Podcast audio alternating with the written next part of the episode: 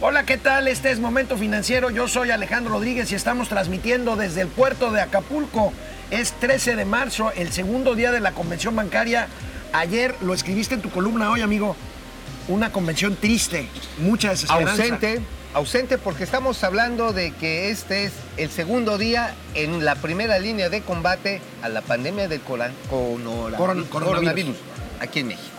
Es, es, eh, hay, hay preocupación. Ahorita vamos a platicar qué pasó ayer. Esto es Momento Financiero. El espacio en el que todos podemos hablar. Balanza comercial, Inflación, evaluación, tasas de interés, momento financiero, el análisis económico más claro, objetivo y divertido de Internet. sin tanto choro. Sí, Y como les gusta, peladito y a la boca. ¡Órale!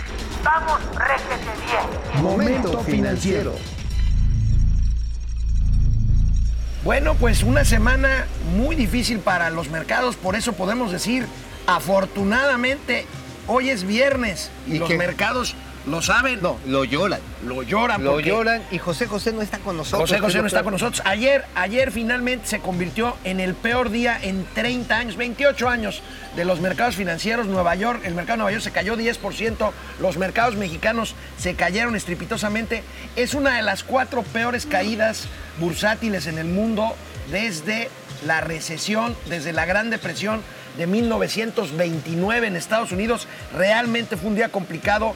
Todos en esta convención bancaria coinciden en que independientemente del tema de salud pública, el coronavirus desatará sin duda alguna una crisis económica en todo el mundo. Así es, amigo, porque finalmente lo que está enfermo hoy por hoy es el sistema nervioso del el conjunto de la economía global. El sistema financiero son los tipos de cambio, son las tasas de interés, son las cotizaciones de las acciones, es decir, todo aquello que manda las señales, los mensajes a los individuos, a las empresas de cómo deben de comportarse. Bueno, simplemente el hecho de que hoy sea el día 2 después de que no hay vuelos directos de Europa a Estados Unidos, hemos regresado a una época en la que tenías que atravesar el Atlántico en barco. Sí, sí, sí. Estamos sí, sí. regresando Por- más de 100 Por años. cierto, por cierto, ya ven que subieron los precios de los vuelos de Europa a México pensando en que la gente viniera a México y de aquí volar a Estados Unidos. ¿Qué pasó? Ya se, ya se implementaron filtros y las personas que vengan de Europa y de, quieran volar de México a Estados Unidos tendrán que esperar 14 o 15 días, que es el periodo de cuarentena. Oye, es una porque buena si no, no los van a dejar subir al, al avión a, a Estados Unidos. Es una buena opción de negocios, digo, perdonen que hable de estas cosas en estos momentos, pero si imagínate pones una casa para presuntos enfermos de coronavirus, lo pones aquí en Acapulco, lo pones en lugares, pues cuando menos para que le gasten, no es tan mala idea en algunos casos. No está mal ir en algunos casos, pero bueno, está. En algunos el casos. mundo está de cabeza y la portada hoy de nuestros amigos del Economista, que también están aquí en Acapulco, es muy reveladora. De cabeza, como está la cabeza y la primera plana del Economista el día de hoy, eh, de cabeza materialmente, el escenario, el escenario aquí. ¿Qué dicen los banqueros, amigo? Ayer tuvimos oportunidad de hablar con muchos banqueros y bueno, pues este, públicamente muestran cierto optimismo, le conceden el beneficio de la duda al gobierno mexicano de las acciones que está por emprender. Eh, ahorita vamos a platicar qué dijeron ayer las autoridades, pero en privado están preocupados. En privado dicen que las cosas están muy, muy mal. No, sí, efectivamente, bueno, por un lado hay que dar la cara, pues comercial, ¿no, amigo? La cara sí que le das a, pues al cliente, le das al depositante, al, pues, al funcionario público, dices, bueno, sí, vamos y todo esto. Pero en el fondo existen temores sobre una probable, eh, a- una probable expansión de la cartera vencida. ¿Por qué? Sector turístico, por ejemplo, o decisiones de consumo que se están postergando, o gente que va a preferir reservarse el dinero en estos momentos en vez de pagar deudas. Incluyendo guardar dólares bajo el colchón, ¿eh? Bueno, en donde sea, hasta debajo de una piedra. Entonces sí es un momento absolutamente atípico, pero amigo, yo no diría que fue el peor momento para los mercados. Yo estoy hablando, y creo que es así, de un gran tsunami sanitario que tiene implicaciones en toda la parte real de la economía. Ya lo decíamos, turismo, Turismo. comercio, Y en, en general, cualquier cadena de proveeduría, lo que ustedes vayan a comprar al súper, al Oxxo, en fin, eh, pues son cadenas de producción que se van a interrumpir, se van a empezar a interrumpir. Los productos pueden llegar, no a escasear, no estoy llamando aquí al pánico, pero pueden llegar a empezar a faltar. ya vemos no. escenas en el Costco de compras de pánico. eh, en Monterrey vi unas, unas escenas, Ah, no, unas escenas en el Costco, sí. Este Que, se acabó, por cierto, el papel higiénico. Fíjate qué curioso fueron a Bueno, pues es que, a ver, es que ese es, perdón que hable como la sabandija, como a ver, la sabandija señor productor, materialista. prepárese, por favor. Perdón que hable como la sabandija materialista de este momento. Pero efectivamente, si te vas a quedar en tu casa, ¿qué vas a necesitar? ¿Comida enlatada? ¿Vas a necesitar Netflix o alguna cadena OTT o algo que te sirva? Momento financiero, por supuesto. Y pues, este, y pues para limpiarte Bueno, flies. amigos, esta convención, por supuesto, no se hace de un día para otro. Lleva meses, quizá un año completo de planeación. Y bueno, pues el tema ¿Cómo se era, era la innovación. El tema era la innovación, por supuesto. El tema ahorita es el coronavirus.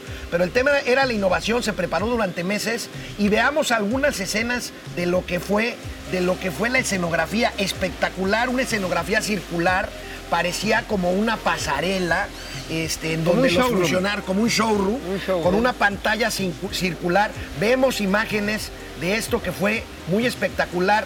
Pues cuando se concibió esta convención bancaria, pues se pretendía dar el mensaje de innovación, de modernidad, de tecnología. Ya no era de- el podium así. ya no era el, largo, el, presidium así inmenso con, con el auditorio tipo sillería escuela. Ándale, Y, y este, y mundo entonces, la verdad muy bonito, pero insisto, esto quedó, quedó Una convención triste. pues completamente en una convención triste a pesar de esta escenografía espectacular de anoche en la inauguración de la convención bancaria por las razones que les estamos comentando aquí. Así es lo que estamos viendo. Y bueno, a ver, ¿qué imágenes, imágenes tenemos de eso? amigo? Bueno, ahorita que regresemos del corte, vamos a ver, eh, pues por supuesto, eh, las participaciones de eh, los funcionarios, las participaciones del secretario de Hacienda, del gobernador del Banco de México. Hay cosas interesantes, pero bueno, ve- veamos por ahorita, ahorita algunos, algunos comentarios aquí. Fer Rangel, ¿cómo estás?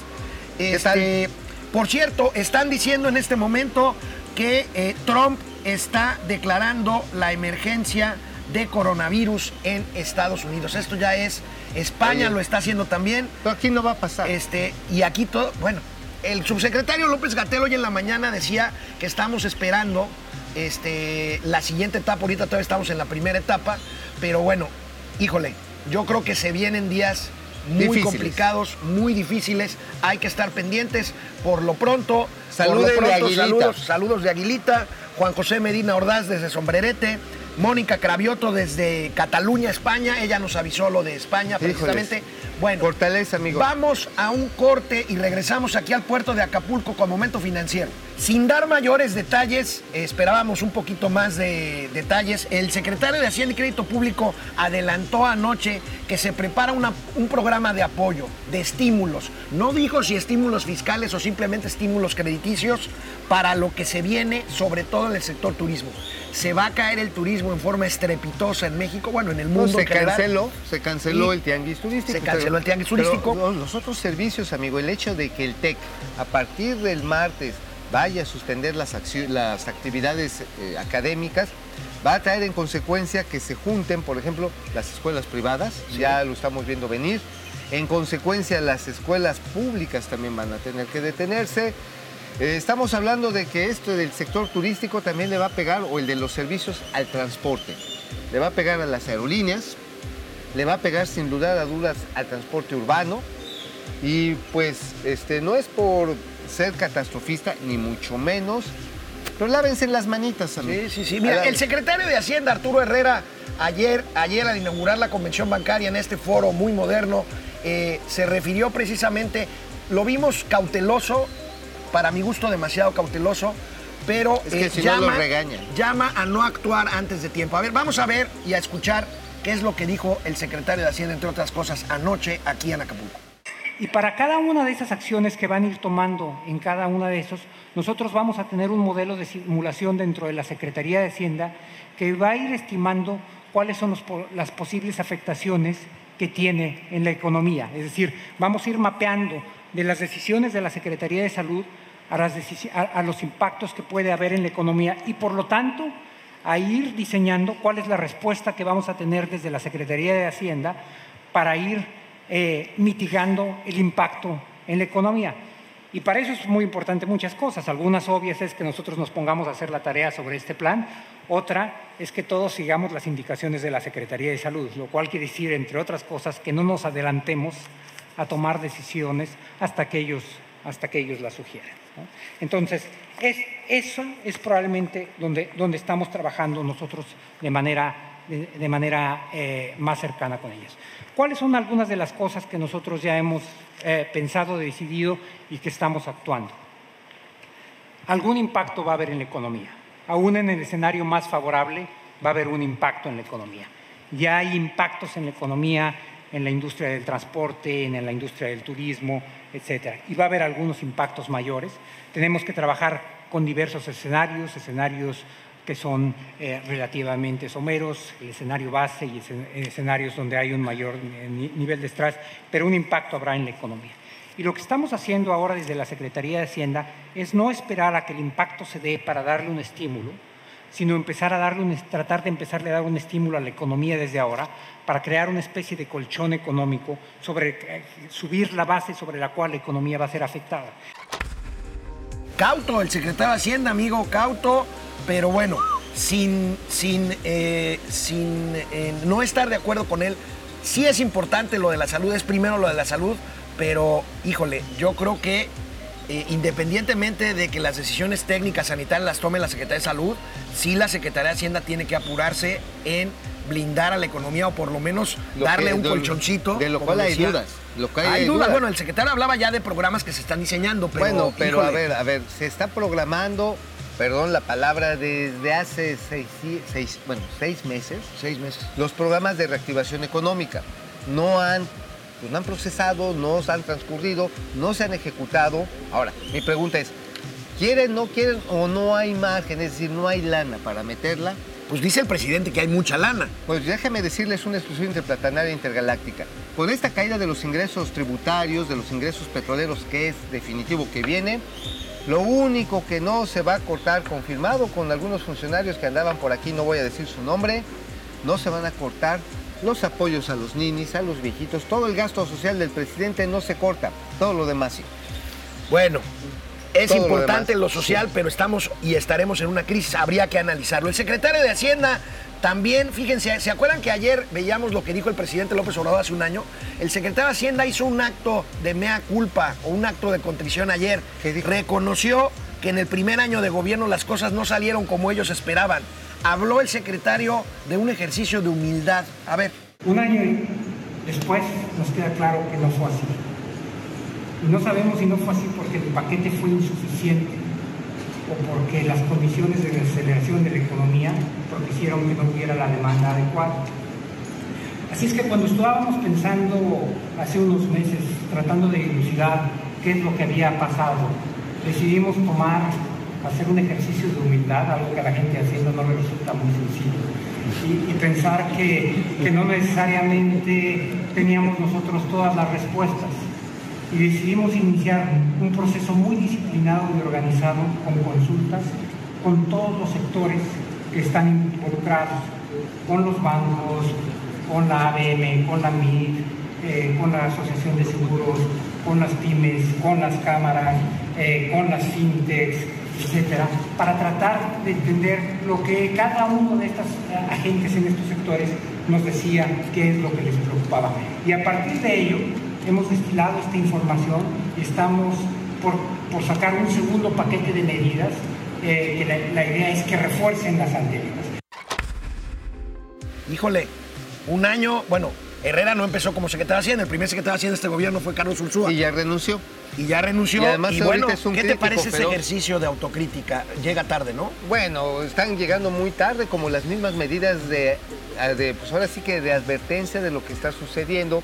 Porque hoy por hoy una de las debilidades del sistema de salud, amigo, es que los reportes que tenemos son pasivos. Es decir, hasta que la gente llega y se registra en una Así es. institución, lo analizan, dicen, oye, sí tienes cor- coronavirus. Lo que no sabemos es cuánta gente que se siente mal o que tiene catarro eventualmente estaría enferma. Eso lo sabremos, No lo en sabemos. los próximos 10 días. Hay cálculos actuariales, matemáticos que han circulado aquí en la convención bancaria que hablan que la expansión, digamos, en términos de contagios ya más fuertes en México ocurrirá dentro de unos 8 o 10 La días de acuerdo semana. con los modelos matemáticos. En fin, este, no sé si tenemos tiempo para ver a Yori o no. Entonces vamos a ver, bueno, les anuncio otra cosa que está sucediendo en estos momentos. Vale la Eh, pena el mencionar. presidente de la República, antes de salir para acá, para Guerrero, donde va a clausurar hoy la convención bancaria, eh, anuncia que Canadá ya firmó el TEMEC. Pero como dijo don Teofilito, pues ya para qué. Ya pa' qué, Con ¿no? este escenario, pues ya no es mucha ayuda. Bueno, va a servir en el largo plazo para algo que parece será una de las tendencias fuertes del corto plazo, la Bueno. desglobalización. La desglobalización. La desglobalización. Oye, ¿y aquel término de neo, neo, no, Neoli- neo, neoliberalismo? Neo- o post, neo- no, post-neoliberalismo. Pues esto va a ser, pues ya ni modo. Pues ya ni modo. Bueno, ni modo. amigos y amigas, recuerden, de lunes a viernes, 4 de la tarde en Canal 76 de Easy y en Spotify, Momento Financiero, Finanzas, Economía, Negocios, para que todo el mundo las entendamos, regresamos. Hay una cosa, amigo, que me llamó la atención ayer en la ceremonia de inauguración. La defensa, la defensa que hizo el gobernador del Banco de México de la autonomía de la institución que él preside. Esto es bien importante. Claro, Mira, en estos más allá momentos mantener el Banco de México. Exactamente. El presidente de la República ha dicho que él va a respetar la autonomía. La verdad es que no le queda de otra, es, es constitucional la autonomía. No es un acto de es un acto de generosidad. De, de magna- de magnanimidad, ¿no? No, no es que él Bueno, quiera. habló, por ejemplo, el gobernador del Banco de México que en nuestro país, desde que el Banco de México es autónomo, jamás se ha utilizado la emisión de dinero para ayudarle a la economía. O sea, jamás han puesto a, ma- a- a- La máquina de la hacer maquinita billetes. de hacer billetes para tratar de ayudarle. No, esto no. Y este es uno de los grandes valores de la autonomía del Banco de México. Veamos qué dijo el tocayo Alejandro Díaz de León ayer en la banco. bancaria. Sería el de un programa de, eh, de subastas de cambiarios. ¿no? El día de hoy se tomó la decisión entre la Secretaría de Hacienda y el Banco Central, que son los miembros de la comisión, de iniciar una subasta eh, por 2 mil millones de dólares. La subasta está en ejecución en este momento. Eh, todos los resultados pues, los va a anunciar pronto el Banco Central. También de manera conjunta eh, decidimos iniciar con un intercambio de valores, una permuta de valores hasta por 40 mil millones de pesos. Y esto va a implicar eh, cambiar algunos de los instrumentos de nuestra curva eh, soberana en pesos, por ejemplo, algunos CETES o M bonos por bondes de. Entonces lo que estamos tratando en este momento es de darle liquidez a los mercados. Hay posiciones de algunos inversionistas que están intentando vender y cambiarse a otro instrumento, pero como no encuentran compra, eh, el mercado está un poquito paralizado. Entonces estas dos acciones eh, lo que estamos tratando es que de manera conjunta ataquemos eh, y dinamicemos más el mercado. ¿Esto para que- que los tenedores se fueran, digamos, hacia eh, bonos del tesoro, por ejemplo, que sacaran los el- el- la permuta es entre valores mexicanos, por lo tanto, si se mueven de un bono M, se tienen que mover a un bond SDEC, por ejemplo. Eh, si ellos quisieran eh, vender su posición, lo pueden hacer, el mercado está ahí. Eh, nomás tienen que encontrar. Pero de Tengo que entrar a la reunión. tranquilizando a los mercados. Perdónenme ustedes, este, acabamos de escuchar y ver al subsecretario de Hacienda y Crédito Público, Gabriel Llorio, quien explicó las medidas que tomó ayer la Comisión de Cambios, la Secretaría de Hacienda y el Banco de México para tratar de darle un empujón al peso que se estaba devaluando Bueno, terriblemente. ¿se estaba? Las coberturas cambiabrias, ahorita se está se, se sigue presionando. estamos las casi a 22 coberturas pesos. cambiarias y el intercambio de deuda que se hace hoy. Es muy probable que esta cobertura, que es importante, eh, pues no nos aguante mucho. Es probable que estemos aventándole, pues ahora sí que aspirina hasta la calentura. Y esto, digo, son 40 mil millones de pesos lo que se ponen en coberturas para que los agentes económicos, las empresas, las tesorerías de las empresas que tienen que cumplir compromisos en dólares, no se vean presionadas a un tipo de cambio que hoy en ventanilla andará en los 22 pesos con 50. Así que la cosa, amigo, es que va a aguantar este mecanismo. Estamos en una situación de estrés. Estamos en una situación muy delicada y bueno, Altamente ahora sí, ahora sí, vayamos al tema de la autonomía del Banco de México. El gobernador del Banco Central, Alejandro Díaz de León, explicó la importancia que un banco central sea autónomo, como afortunadamente y desde hace 25 años es el caso de México. Veamos. En el pasado, diversos países han utilizado a la emisión monetaria para aumentar la capacidad de pago de manera transitoria y en el muy corto plazo eh, a los gobiernos en turnos y se ha tratado de impulsar directamente al crecimiento. Sin embargo, ha quedado muy claro que la política monetaria es ineficaz por sí misma para influ- influir de manera sostenida en variables reales como el crecimiento y el empleo. El uso de la política monetaria para estimular el gasto ha generado desconfianza en el poder adquisitivo del dinero, afecta estas tres, eh, de estas tres variables esenciales, eh, funciones esenciales del dinero, eh, y no cumple con la razón de ser de los propios bancos centrales y provoca inclusive no solo periodos inflacionarios, sino también crisis económica. Una reflexión en cuanto a la autonomía. Eh, la experiencia, y el año pasado cumplimos 25 años de autonomía del Banco Central, la experiencia y la teoría muestran la conveniencia de contar dentro del Estado con una institución que tenga suficiente eh, independencia para proveer de estabilidad de precios y estabilidad al sistema financiero. Se ha visto y ha quedado claro que el marco idóneo para poder cumplir con las funciones de- la banca central es el de autonomía. Ahí está la importancia de la autonomía del Banco de México y, amigos y amigas de Momento Financiero, no he escuchado una explicación más clara y mejor que la que dio ayer el gobernador del Banco Central mexicano es- sobre la relación entre coronavirus y la economía mundial y la economía de México. Por eso es el gobernador. Por eso es el gobernador. Es claro que la pandemia del virus COVID-19 ha impuesto retos muy significativos para la economía mundial y nacional. Y hay dos grandes choques o dos grandes afectaciones de manera directa por este eh, virus. La primera eh, es a través de la actividad económica, tanto a nivel mundial como nacional. Y tiene dos canales. El primero es por el lado de la oferta. Estas son las interrupciones que podrían llegar a tener las cadenas globales de suministro, especialmente en la producción manufacturera. Todos sabemos que en la integración eh, comercial eh, se, fue también por el lado productivo y que están muy estrechamente relacionadas la producción nacional con la de otras economías y si se detiene el suministro de algunos insumos puede afectar a la producción. Ese es por el lado de la oferta. Pero el lado que probablemente preocupa eh, de- manera más significativa a la mayoría de los países es por el lado de la demanda.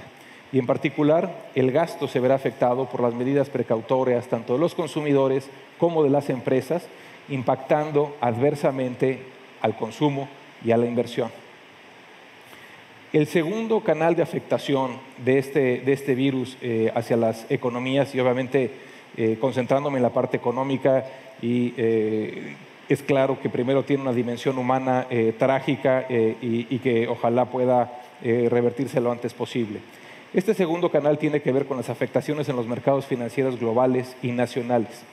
En particular, hemos visto afectaciones muy significativas en el apetito por riesgo a nivel global. Se han presionado de manera muy significativa los tipos de cambio y las tasas de interés, especialmente en las economías emergentes. Las economías avanzadas han tenido un reacomodo de portafolio diferente, han tenido una, una salida de mercados accionarios y más hacia renta fija. Amigo, ¿te acuerdas que nos preguntamos si no era conveniente cancelar la convención? Pues sí. Acabamos de recibir la noticia de último minuto. Carlos Ruiz Sacristán, presidente de la Bolsa Mexicana de Valores, ha dado positivo en su examen de coronavirus. Estará, por supuesto, aislado, está bien, está tratándose, pero ahí viene, ahí viene el lobo, amigo. Bueno, ya está ahí. No es por espantarles, pero en mi último viaje a Italia. No, hazte para allá, no te me acerpes. No, bueno, lávense las manos cuando se sientan malitos, neta, neta, luego, luego vayan con un doctor. No se esperen a que empiecen a tener síntomas más graves. ¿eh? Bueno, amigos, Estos pues son muy importantes. este es el final de esta emisión de viernes de Momento Financiero. El lunes transmitiremos también desde aquí, desde Acapulco, si no pasa otra cosa. Si no tenemos que andar corriendo. Por lo pronto, nos vemos el lunes. Descansen, buen fin de semana. Vamos, réjete bien. Momento financiero.